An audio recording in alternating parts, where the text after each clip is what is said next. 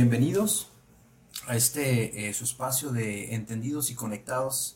Eh, y pues bueno, como les decía, me da un gusto saludarle. Esperemos eh, en Dios que él, él, sea el que nos hable, ¿no? Esta noche, que sea Él el que nos dirija. Si usted escuchó el mensaje anterior, escuchó la transmisión anterior, recordará el título que era La conspiración de la iglesia, que tenía que ver con una unidad, ¿sí? Una el conjunto o el, generar un solo cuerpo, ¿no? En, el, como cuerpo de Cristo, vaya. Es decir, que nosotros operemos eh, como miembros activos de un cuerpo. Y aún esto, la edificación de la iglesia se da entre nosotros. Así que yo le invito a que, a que esta noche ejercite sus pulgares y escriba, escriba escriba sus comentarios, escriba sus preguntas, escriba sus aportaciones, discutamos un poco acerca de, lo que vamos a hablar el día de hoy. El tema de hoy eh, es una pregunta, ¿no? Y usted estará acostumbrado a que normalmente le lance preguntas.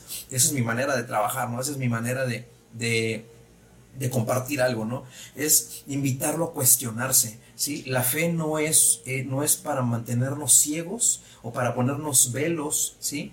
La religión sí, la religión sí es para ponerle velos, la religión sí es para mantenerlo ciego, la religión sí es una manera de control, pero la fe, la verdadera fe, nos abre el entendimiento, nos hace ver la realidad, nos da un entendimiento nuevo, fresco, un entendimiento abierto. La, eh, verdadera fe nos hace, eh, nos renueva la mente, de la vieja naturaleza, de la vieja mente, de la mente humana o carnal, a la mente de Cristo. Una mente nueva, una mente superior, una mente que lo comprende todo, una mente que lo cuestiona todo para poder entenderlo bajo la luz de Cristo. ¿sí? Entonces, eh, nosotros hemos escuchado esta frase, ¿no? O esta declaración de consumado es, eh, una, eh, y la, la, hemos hecho nuestra, la hemos apropiado, ¿sí? Para, como una declaración propia eh, o nuestra, ¿sí? Eh, de la iglesia, como una declaración de los, de los cristianos, como una declaración de aquellos que creemos y seguimos a Cristo, ¿no? que ya todo ha sido hecho, que todo es consumado. Pero yo eh, lo invitaría a que nos cuestionemos esta parte, ¿no? Entonces, ¿por qué? Porque quisiera poner, quisiera poner un, poco, un poco de una, una base, ¿no? Donde, donde que usted entienda por qué estoy lanzando esta pregunta. O sea, eh, normalmente, yéndonos atrás a la historia, bueno, eh, le hablábamos de la religión, eh, la religión que está hecha para controlar, como le decía, cierto que necesitamos ser perfeccionados, es cierto que necesitamos vivir un proceso de limpieza, un proceso de purificación, un proceso de cambio, de renovación, de transformación. El, único, el problema de, la religión es que sigue ciertos costumbres, rituales o paradigmas en los que, en los que por obras, por, por tus propios méritos, por tus propios esfuerzos, tú eres capaz de ganarte esa salvación. Es decir, eh, como un fingimiento que seguimos a Cristo, pero sin, sin creer que verdaderamente o, o en Él podemos encontrar toda, eh, toda redención, ¿no? O toda limpieza de pecado. Pero bueno, ahora, el, detalle es que después eh, vivimos durante un, mucho tiempo, vivimos eh, a través de, de, las sombras, a través de las figuras que se nos presentaron en un antiguo o en un viejo pacto, donde nosotros vivíamos dentro de nuestro propio sistema religioso en el, en el que precisamente todo vuelve a ser a través de nuestros esfuerzos, ¿no? A través de nuestra capacidad para, para ser santos, ¿sí? O, autosantificarnos, haciendo una falsa suposición de que seguimos a Cristo, ¿no? Y que y cantamos y decimos y declaramos que Cristo es suficiente, que Jesucristo basta, cuando en realidad seguimos buscando purificar nuestra vida a través de nuestras propias obras o nuestros propios actos, ¿no? O nuestros propios eh, actos litúrgicos, nuestras propias costumbres, aún de iglesia, ¿no? Aún de congregación. Entonces, viene después el, esta reforma, viene esta, este nueva temporada de Dios en el, en, el que, en el que el nuevo pacto no es algo nuevo, el nuevo pacto es algo que, que Cristo instauró, instituyó para su iglesia, para su cuerpo. Sin embargo, lo que sí está siendo nuevo en, eh, es la presentación o el, o el, aflore o el descubrimiento ¿no? Eh, a ojos abiertos de este nuevo pacto, precisamente donde ahora el entendimiento sí está siendo, eh, o bueno, mejor dicho, las cosas viejas están siendo zarandeadas para ver qué verdaderamente que, lo verdadero se quede y lo que no es, lo que ha sido eh, puesto por nuestras propias eh, conveniencias religiosas, eh, sea derrumbado, sea caído, ¿no? Entonces, entonces la pregunta es sí o no, consumado es la obra de Cristo en nosotros o aún no es consumada la obra de Cristo en nosotros. ¿Usted qué dice? Conteste esa, esa pregunta, ¿no? ¿Qué dice usted? Cristo declaró consumado es pero yo le preguntaría, entonces si ya quedó, porque ese es uno de, las, ese es uno de los argumentos ¿sí? más comunes en, en esta nueva, eh, podríamos decir, nuestra nueva ideología o filosofía del nuevo pacto, ¿no? Porque aunque no, no deberíamos de verlo así, pero, pero muchas veces se está adoptando como eso, como si fuera una nueva filosofía, ¿sí? Como si fuera una nueva teoría. No, señor, eh, yo creo que... Eh, el nuevo pacto, de hecho, el nuevo pacto es el pacto original, ¿sí? El, pacto, es el, plan original de Dios, es el plan eterno, es, es, es ese eh, propósito eterno de Dios donde, nos, donde, donde en sí estamos en escena, donde nosotros decidimos salir de escena desde, desde eh, el origen, desde Adán, pero es Cristo quien nos mete a escena de nuevo pero no nos mete como espectadores, no nos mete como eh, simples oidores, sino que nos mete a trabajar como iglesia en conjunto, ¿sí? Y bueno, entonces yo le, yo le preguntaba, bueno, entonces, ¿ya fue consumada la obra de Cristo en nosotros? ¿Sí o no? ¿Qué dice usted? ¿Ya está todo hecho? ¿Ya no hay nada más que hacer porque Cristo ya lo hizo todo? ¿Sí o no? ¿Qué dice? Entonces, la pregunta viene por esto, ¿no? Hay una vida después de la muerte, ¿no? Esto normalmente se escucha como, cuando hablamos este, de cuestiones este, esotéricas, ¿no? Cuestiones de mediums y esas ondas, ¿no? Pero. Eh, eh, ¿Por qué hablo de la vida después de la muerte? Hablo de la vida en Cristo después de la muerte juntamente con Cristo. Ok, aquí planteo eh, o, se plantean una serie de ideas que me gustaría que, que usted y yo reflexionáramos. Muchos nos quedamos o nos limitamos a solamente hablar de que Cristo ha venido a salvarnos. ¿A salvarnos? Sí. ¿De qué? Yo creo que sería bueno que pudieras responder esa pregunta, ¿no? En este momento. ¿Vino a redimirnos? Sí. Él es el redentor, él vino a redimirnos. Pero la iglesia durante muchos años, sí, esto, esto de, que Dios o de Cristo, de que Cristo eh, o Dios hecho Cristo encarnado en Jesús, como iglesia, como congregaciones durante muchísimos años, durante mucho tiempo en la historia. Esto, este suceso lo hemos visto como cuando lavamos el auto, lavamos la ropa o lavamos un vaso, ¿no? Es decir, lo usamos, está lleno de algo, sí está lleno de pecado. Cristo viene, lava el vaso y queda limpio.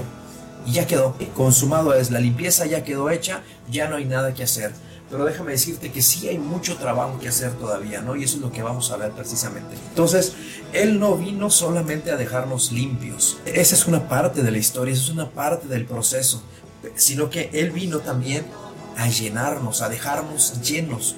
Él vino a, depositarse en nosotros. La obra de Cristo, muchos, muchos hablamos de, que Él nos vino a salvar y cantamos precisamente, ¿no? Y que por nosotros murió, ¿no?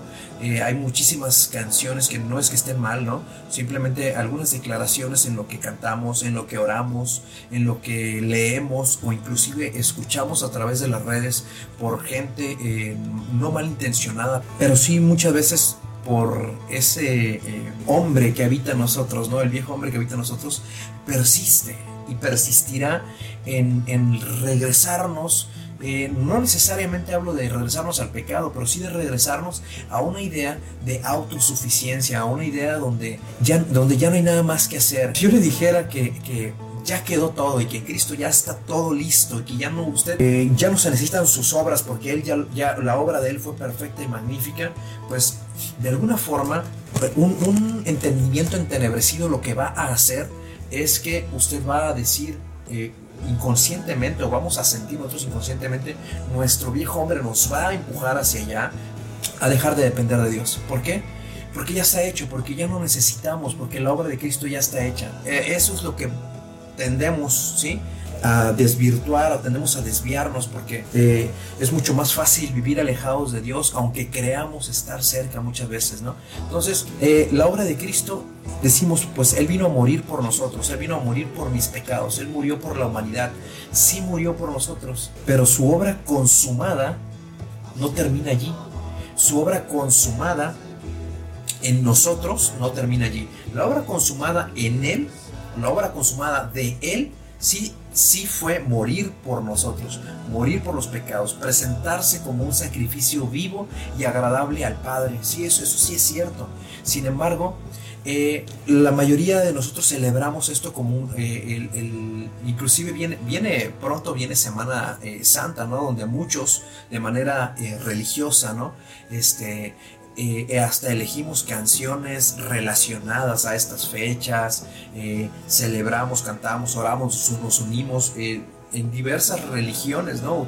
o sistemas religiosos tienen sus propios dogmas, ¿no? Para esto, pero la mayoría celebran esto como una la muerte de Jesús, sí, y aún la resurrección de Jesús al tercer día lo celebran como si eso fuera la obra completa consumada de Cristo. Sin embargo, déjeme decirle que no, esto no llega hasta ahí. La obra consumada de Cristo no fue simplemente morir por nosotros, ni siquiera fue resucitar al tercer día. Eh, la mayoría, como dice ahí, ¿no? La mayoría celebran como obra consumada la resurrección del cuerpo de Jesús al tercer día, ¿sí? Celebramos eso, ¿no? Que Jesús murió y Jesús resucitó al tercer día. Es decir, que el cuerpo de Jesús, el cuerpo físico, el cuerpo del hombre murió y que por el poder del Espíritu ese cuerpo volvió a vivir al tercer día. Y nosotros eh, muchas veces eh, lo vemos como tan limitado, o sea, vemos, hasta ahí nos alcanza la visión para, para celebrar eso, ¿no? Y por eso es, y, y, déjeme decirle que esa falta de criterio que muchas veces tenemos es la que anula nuestra fe ante el mundo esa falta de criterio o esa falta de entendimiento eh, muchas veces es la que no permite que el mundo crea en aquello que anunciamos. Entonces, entonces ¿cuál sería la obra, consumada de Cristo? ¿Cuándo podemos decir que se está consumando la obra de Cristo? Bueno, pues porque precisamente, como le digo, la obra consumada no es simplemente morir por nosotros, sino que Él no vino a morir, Él vino a resucitar, a eso vino, ¿sí? La obra consumada de Cristo es morir, pero resucitar. Ese es el alcance de la obra consumada. ¿Resucitar a Jesús al tercer día? No, déjeme decirle que no. No, no y no. La muerte, eh, sí, es, la muerte es un proceso que sucede en la cruz. Fíjese bien. Entonces, Él no vino a morir, sino que vino a resucitar. ¿Y en dónde va a resucitar precisamente? ¿Sí? Pues resucitó. Él vino a hacer este trabajo. A morir, o sea, a que el cuerpo de Jesús que contenía al Cristo, ¿sí? al Espíritu, el Espíritu eh, que es Cristo, ¿quién lo contenía? Pues Jesús lo contenía como un envase, ¿sí? lo contenía como un envase y él portaba a ese Espíritu precisamente. Entonces, ¿cuál era la intención de la obra de Cristo? Pues precisamente que ese envase se rompiera a través del sacrificio y que lo que ese envase contenía fuera depositado en mí, depositado en ti, depositado en todo aquel que lo quisiera aceptar. ¿Sí? Entonces la obra sí, él la hizo, él murió, pero la obra completa fue no solamente morir, sino resucitar, resucitar en un cuerpo nuevo, pero ya no en el cuerpo, no, no limitado a que, a que el cuerpo de Jesús volviera a vivir, sino que en el cuerpo en el que iba a resucitar fuera el cuerpo de Cristo, es decir, que resucitara, que lo que contenía Jesús se depositara ahora en un cuerpo completo de miles de personas, millones de personas, sí, que decidieron recibirlo, que decidieron aceptarlo. Aunque la obra la hizo para todos, la obra de la muerte y la resurrección fue diseñada para todos, no todos, o decir, o mejor dicho, solo algunos decidieron recibirlo. Este es el meollo del asunto. Que crezca y que se derrame. ¿Qué significa esto? La intención no solamente fue impartirse a nosotros, por eso, por eso le sigo lanzando la pregunta, ¿ya fue consumada la obra de Cristo en usted? ya fue consumada la yo me pregunto a mí mismo no yo tengo que analizar o sea tengo que ser totalmente eh, honesto descubrir mi cara frente a Dios y decir sabes qué Dios pues la verdad es que acepto que tu obra no, no se ha consumado en mí. Entiendo y acepto que tu obra sigue en mí. Y, al, y al entender esto, yo estoy aceptando que le necesito.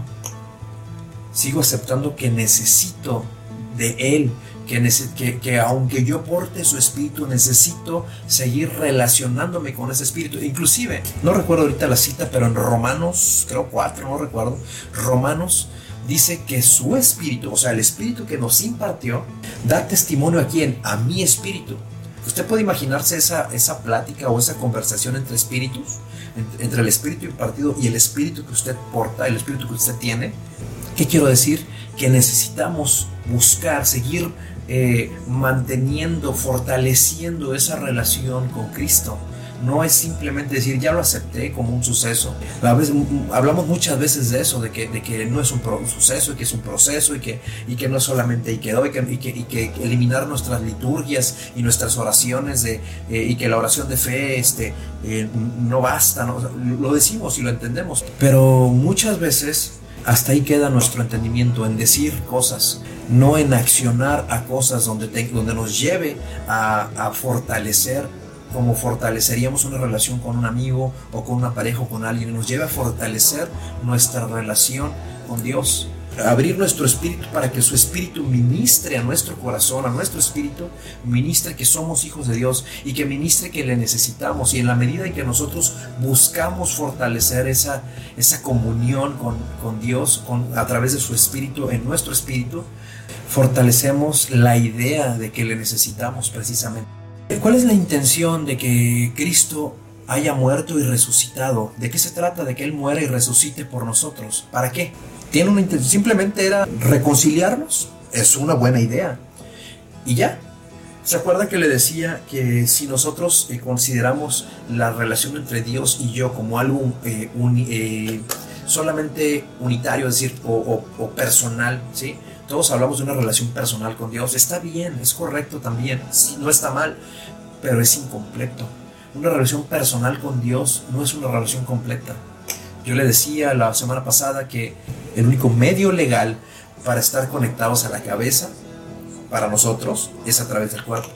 ¿De qué se trata esto? Bueno, de que lo que tenemos impartido, de que lo que Dios ya murió y resucitó y que se rompió el alabastro y se derramó en nosotros su espíritu, bueno, no se trata simplemente de que Él se haya impartido y que, y que nos reconcilie, ¿sí? Con Dios, que su obra sea consumada a través de nosotros, que sea consumada, que, que lo que Él consumó para nosotros, nosotros lo tomemos y lo, nos lo apropiemos y, lo, y sea consumado en nosotros precisamente, ¿no?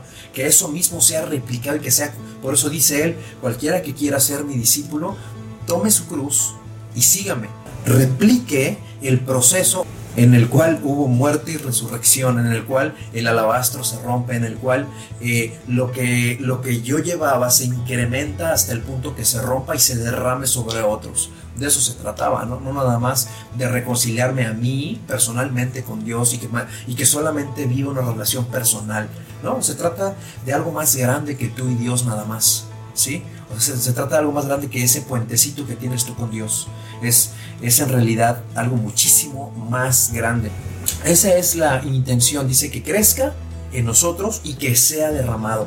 Usted recordará la parábola de, los talentos donde eh, Cristo precisamente habla de, un ejemplo, ¿no? de una parábola. Él le, gustaba hablar con ejemplos, le gustaba enseñar, le decía el maestro por eso, ¿no? Porque le gustaba enseñar con ejemplos, con parábolas, donde él decía, a través de la parábola de los talentos, decía que había un señor, si ustedes lo conocen, pero se lo voy a decir otra vez.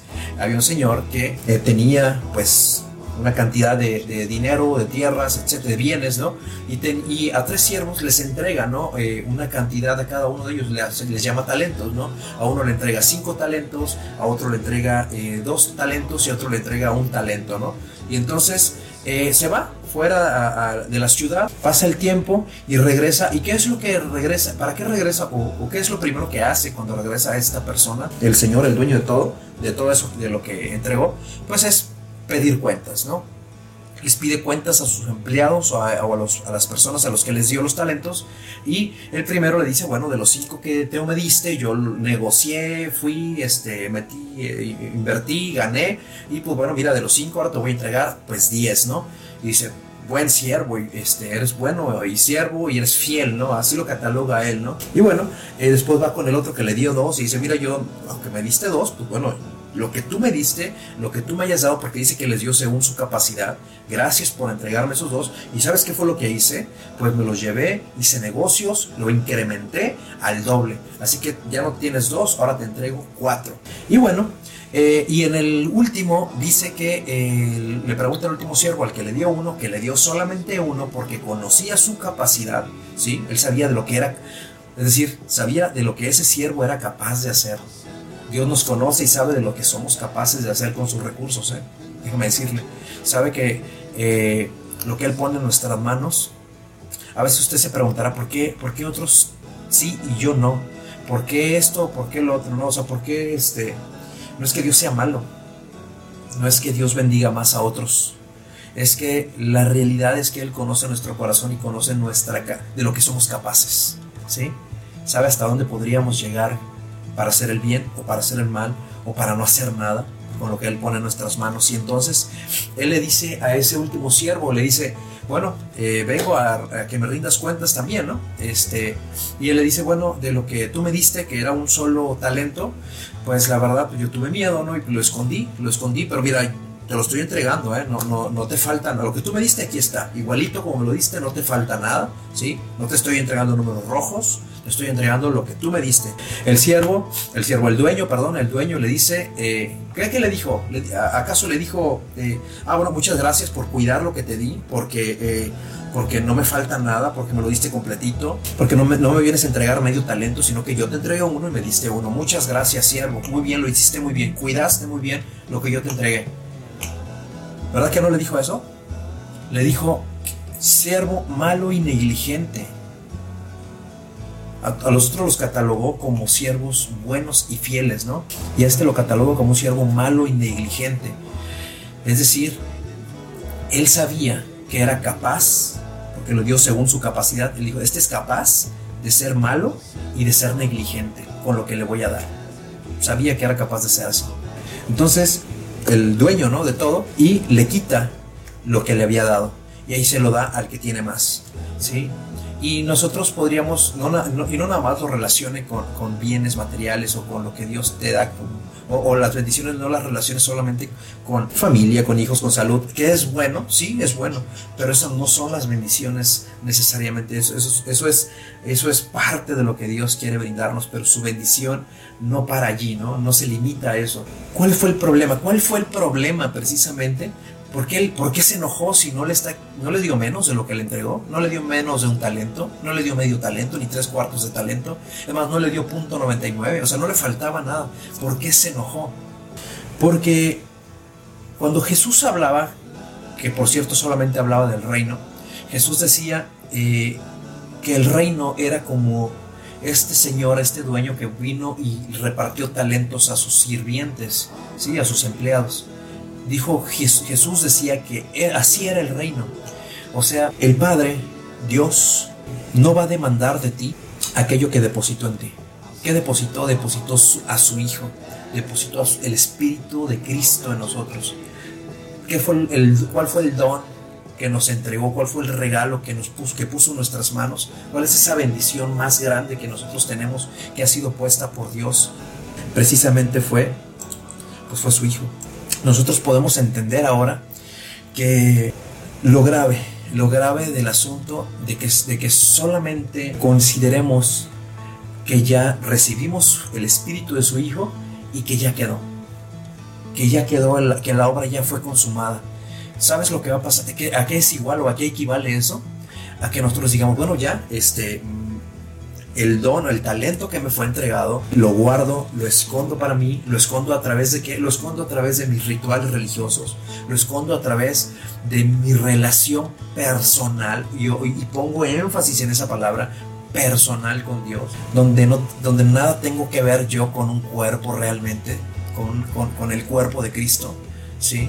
Sino que yo supongo o yo me, creo la historia de que yo tengo una propia relación personal con Dios y que eso es suficiente. ¿sí? Eso es lo mismo que esconder el talento, lo mismo que esconder el don que nos ha sido dado. Eh, entonces, ¿qué pasa? Pues es lo mismo, es exactamente lo mismo que hizo ese siervo, ¿no? ¿Y, que, y, y, cómo nos cataloga Dios cuando nosotros nos comportamos de esa forma con lo que Él ha puesto en nuestras manos?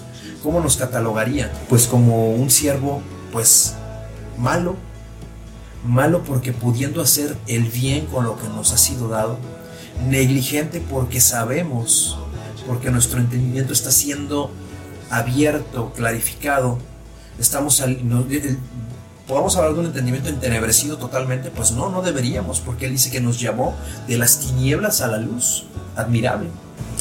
A pesar de eso, a pesar de que, nos, de que ya no estamos en un entendimiento tan entenebrecido o, estamos en un proceso, se supone, donde, donde nuestra mente se está, eh, o nuestra visión está siendo abierta, ¿sí? o iluminada, o llena de luz. A pesar de eso somos negligentes, porque un negligente es aquel que sabe y a pesar de lo que sabe, hace o no hace algo. Ese es el gran problema, ¿no? Por eso la parábola de los talentos, hablando de que, de que pues la obra no se consuma si nosotros escondemos aquello que nos fue dado. Y ojo, porque dice en, también la, en la escritura, ¿no? Dice, nadie pone vino nuevo en odres o en cueros viejos. Los odres eran esos, esos este, recipientes de cuero, ¿no? Dice, pues los cueros viejos se reventarán por la presión y el vino se derramaría. ¿Sí? Y los cueros quedarían arruinados. El vino nuevo se guarda en cueros nuevos para preservar a ambos. Ponga mucha atención, ponga mucha atención. Nosotros somos esos odres. El vino nuevo tiene que ser puesto en odres, en cueros nuevos, ¿sí? en, en una mente que se está renovando, ¿Por qué? Porque la presión, la, cuando vengan las temporadas complicadas, cuando venga el día malo, la presión que va a hacer, va a derramar, vamos a derramar el vino. Es decir, vamos a derramar lo que nos fue impartido, el Espíritu de Cristo va a ser, lo vamos a soltar, vaya aquellos que pensamos que, ah, bueno, pues ya este, la salvación se pierde, no se pierde, y están viviendo en ese conflicto en esa, en esa discusión todo el tiempo, ¿sí? Porque incluso en las redes, en las redes se escucha ese tipo de discusiones. Bueno, déjeme decirle que no pierda el tiempo, ¿sí? No pierda el tiempo. Dice que cuidemos nuestra salvación con temor y temblor, porque vendrá el tiempo malo y muchos apostatarán de su fe, se alejarán de la verdadera fe, se alejarán. Es decir, que aquello que aún aquello que recibieron y que aceptaron en su momento el espíritu de Dios pues bueno aún a esos si no fomentaron si no si no se eh, se enfocaron en que, en que lo que fue impartido crezca madure sí y, comience a crecer se fortalezca eh, pues el día malo nos va a hacer apostatar no el día malo nos va a reventar. Y qué va a pasar dice eh, cuando eso pues los cueros viejos se reventarían por la presión y el vino se va a derramar es decir, se pierde, se derrama, se diluye, se escapa. El vino nuevo dice, ¿y qué va a pasar si se escapa o se pierde el vino o, esa, o, es, o, ese, o eso que ha sido impartido a nosotros? Los cueros, los odres, que somos los recipientes, se arruinan, quedan arruinados. Por eso el vino nuevo se guarda en cueros nuevos. ¿Para qué? Para preservar a ambos, para preservar a ti, que eres el recipiente, pero también para preservar al Espíritu de Dios. Es decir, si hay algo que necesita ser preservado es porque se puede perder. Si algo necesita ser guardado, preservado, es porque se puede derramar. Entonces, mucho ojo con esto, mucho ojo con esto. Ahora, hablando de las cuentas claras, pongámonos a cuentas, ¿no? Muchos hablamos de ponernos a cuentas con Dios y muchos lo hablamos de, de pues pónganse a cuentas con Dios porque el, el, tiempo del fin está por llegar o porque algunos están en alguna enfermedad terminal. Y cuando hablamos de una enfermedad terminal o algo así, pues, ahí es cuando queremos ponernos a cuentas con Dios, ¿no? No, señores, pónganse a cuentas con Dios o pongámonos a cuenta con Dios el día de hoy. Que si Él como el Señor que viene con los sirvientes a revisar cómo van con sus talentos. Él, el día de hoy te pide cuentas a ti y el día de hoy me pide cuentas a mí. ¿Qué estamos o qué hemos hecho con lo que Él depositó a nosotros? ¿Qué hicimos? ¿Qué estamos haciendo con su obra consumada? O sea, su pregunta es, ¿la obra que Él consumó y que tomamos para nosotros se está consumando en nosotros también? ¿Está incrementando? ¿La estamos haciendo crecer o simplemente lo escondimos? Pongámonos a cuentas. Eso es ponernos a cuentas con Dios. ¿Qué, qué has hecho al día de hoy? Pregunta, y no estoy diciendo con esto que dejes de ver esta transmisión o las siguientes, sino todo lo contrario.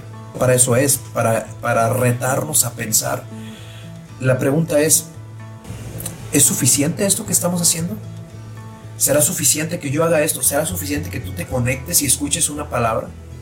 Eso será, eh, será suficiente para decirle a Dios, ¿sabes qué? Pues mira, eh, tú me partiste a Cristo y pues yo lo incrementé. Yo estuve, yo estuve viendo las transmisiones de la congregación.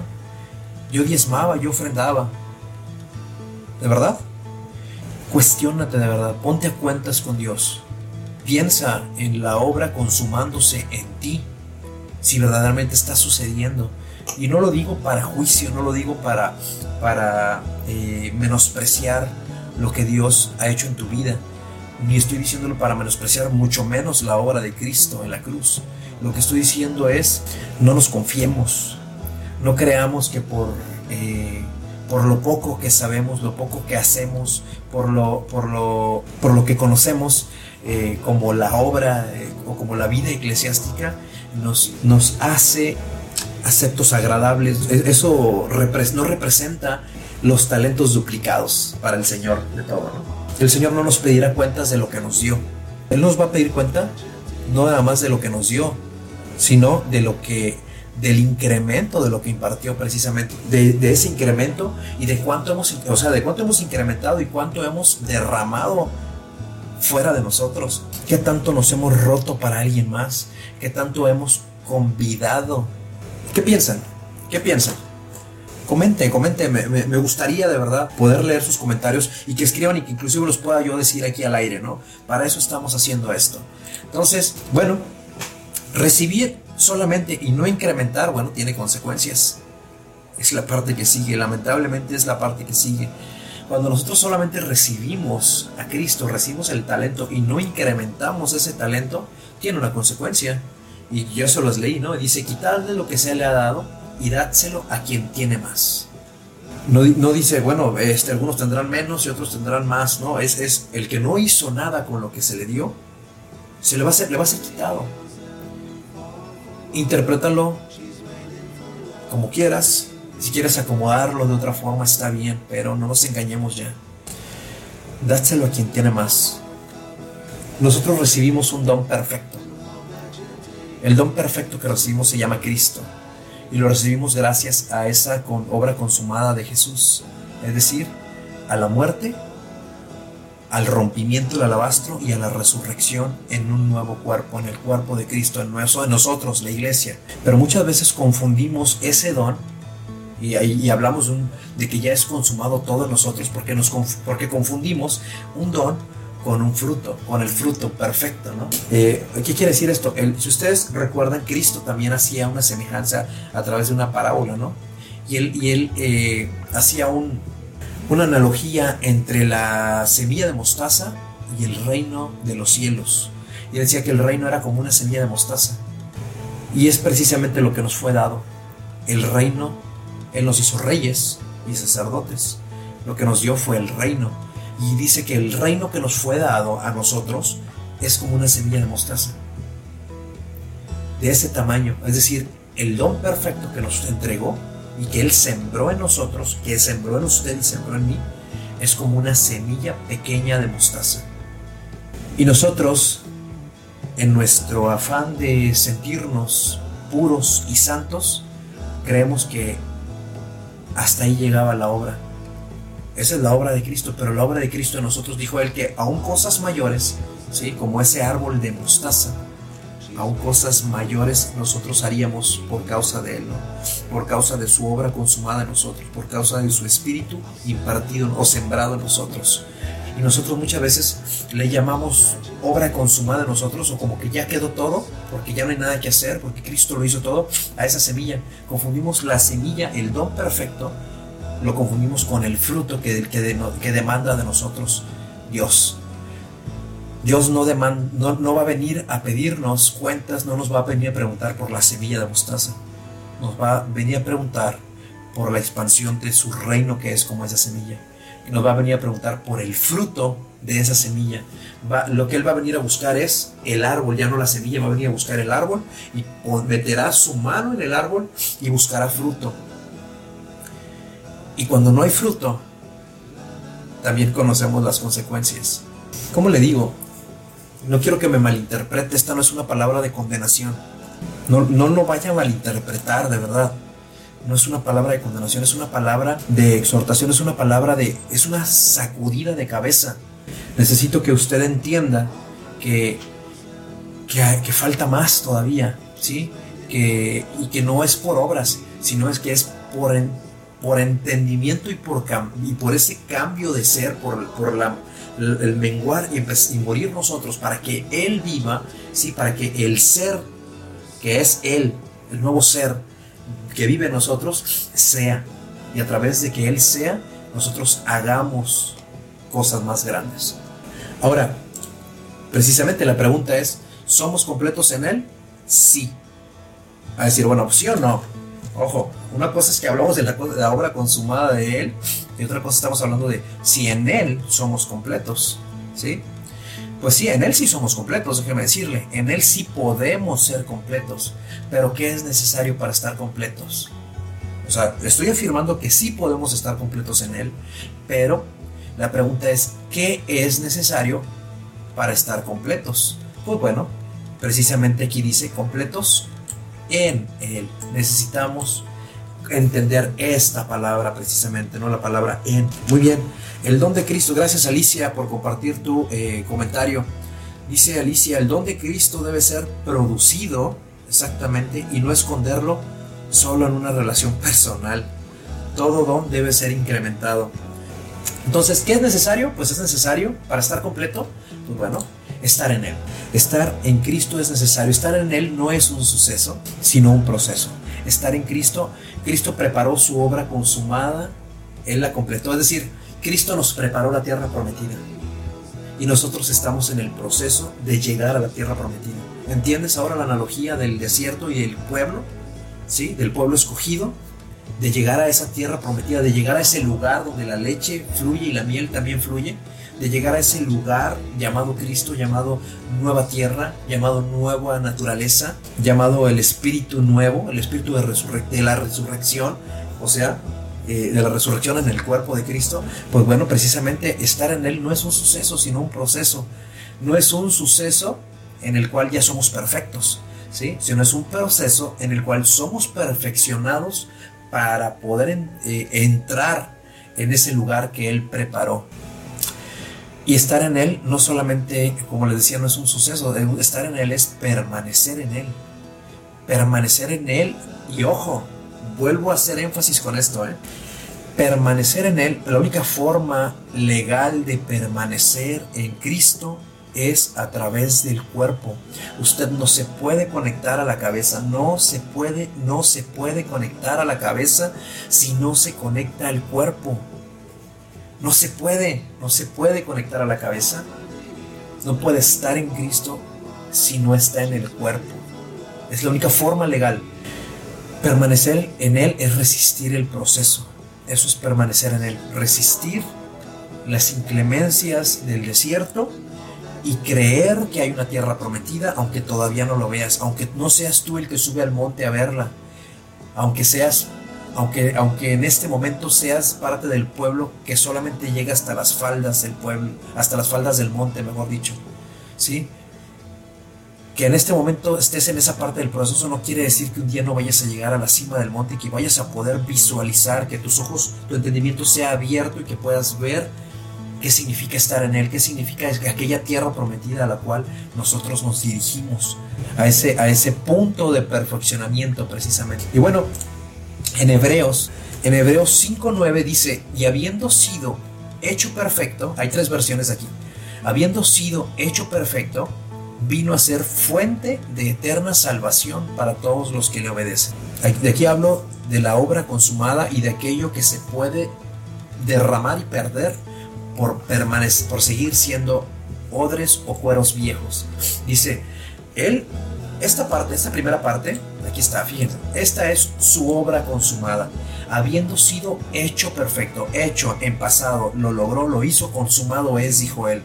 Él fue hecho perfecto y él, al ser perfecto, ahora se convirtió en una fuente eterna de salvación.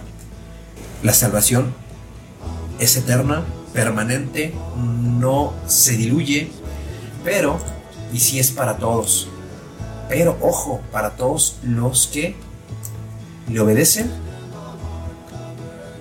no para los que no le obedecemos, no para los que le obedecemos a veces sí, a veces no, o para los que le obedecen y después ya no, porque como ya se ganaron la salvación, podemos dejar de obedecer. No, es para todos los que le obedecen.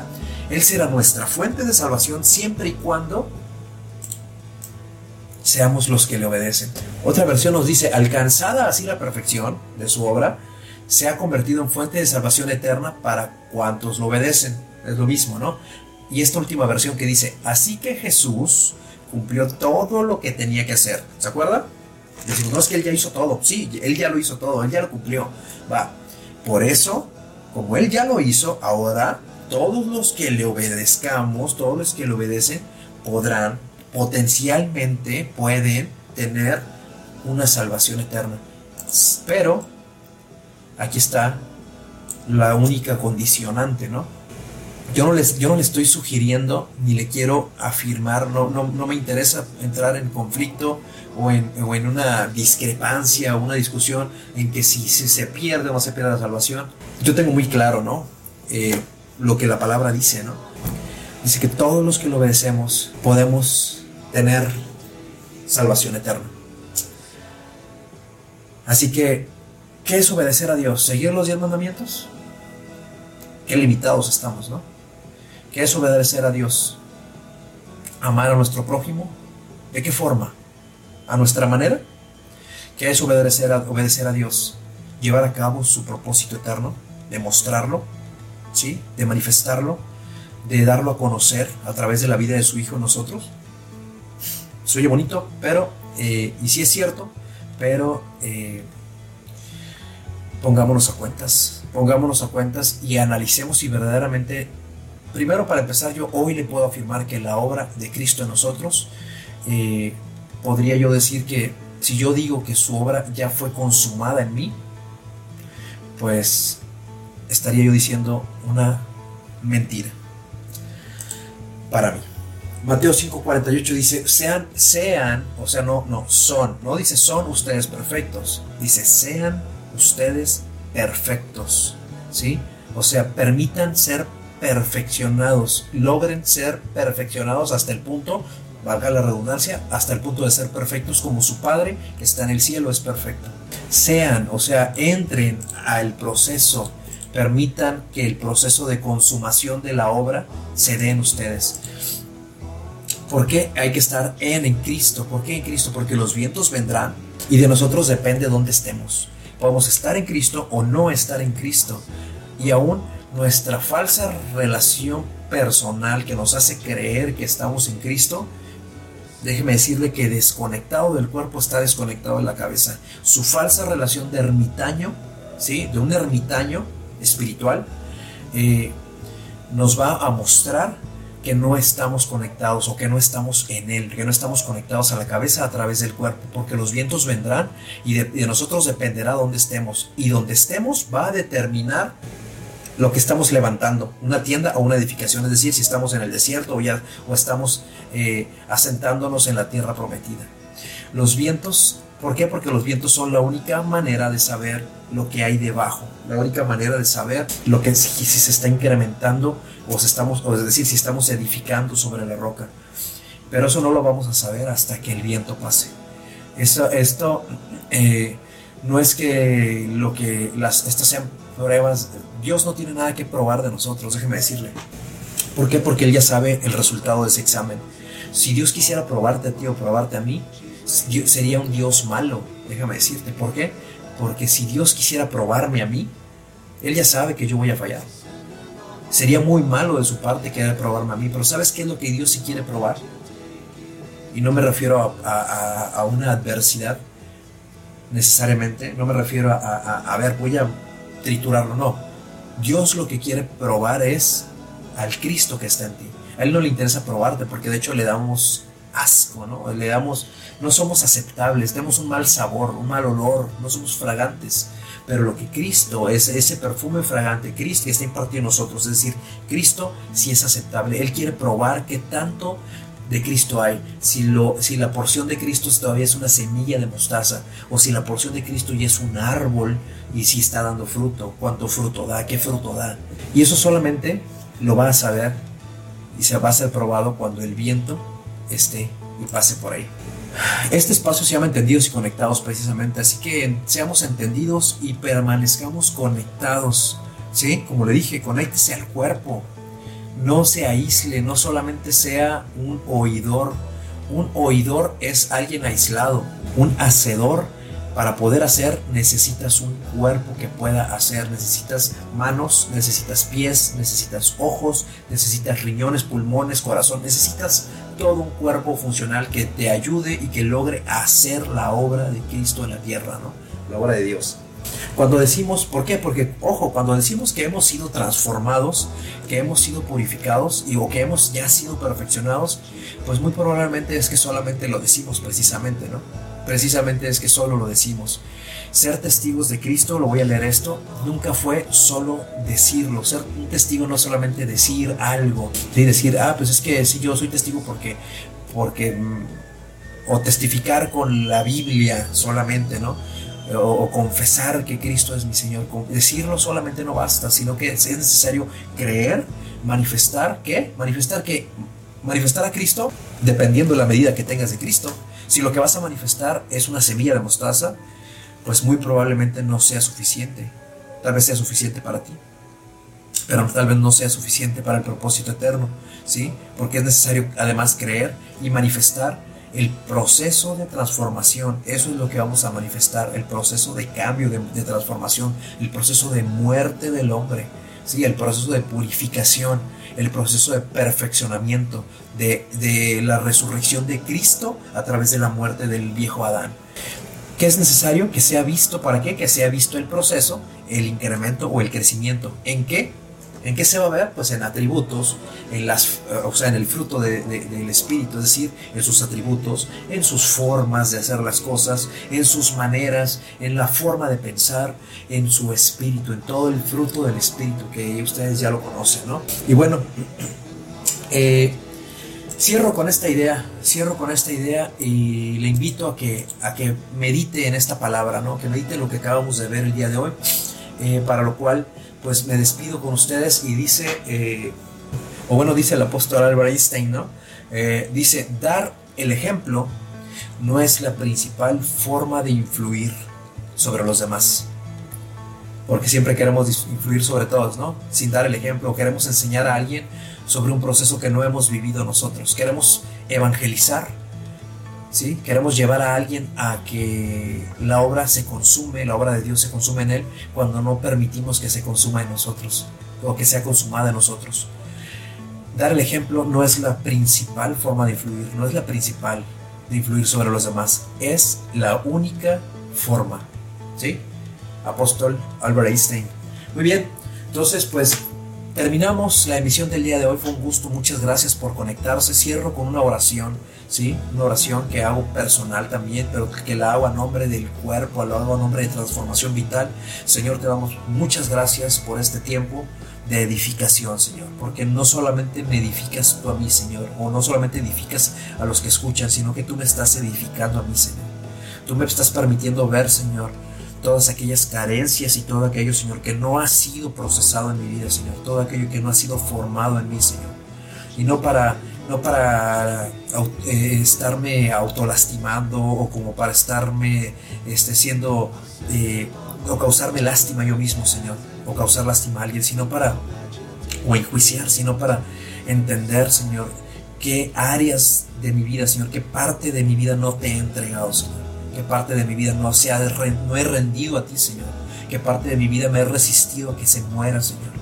Así que yo te doy gracias, Padre, porque nos hablas esta noche y te pido, Padre, que a cada persona que sea conectado, Señor, tú les hagas ver, Señor, el, la, la, impartición, que tú les hagas ver aquello que tú has puesto en ellos, aquella semilla, Señor, y que la tengan presente todos los días, Señor, para que pueda ser incrementada, Señor, y que podamos crecer en ti y que la obra que tú ya consumaste en la cruz, Señor, se consume a través de aquella cruz que tú nos has pedido, Señor, tomar para nuestra vida, para poder seguirte y ser verdaderamente tus discípulos, Señor. No queremos ser creyentes, no queremos ser simpatizantes, no queremos ser oidores, queremos ser hacedores y queremos ser, queremos ser, Señor, parte de tu cuerpo, de un cuerpo real y de un cuerpo funcional, Señor. En el nombre de Cristo Jesús.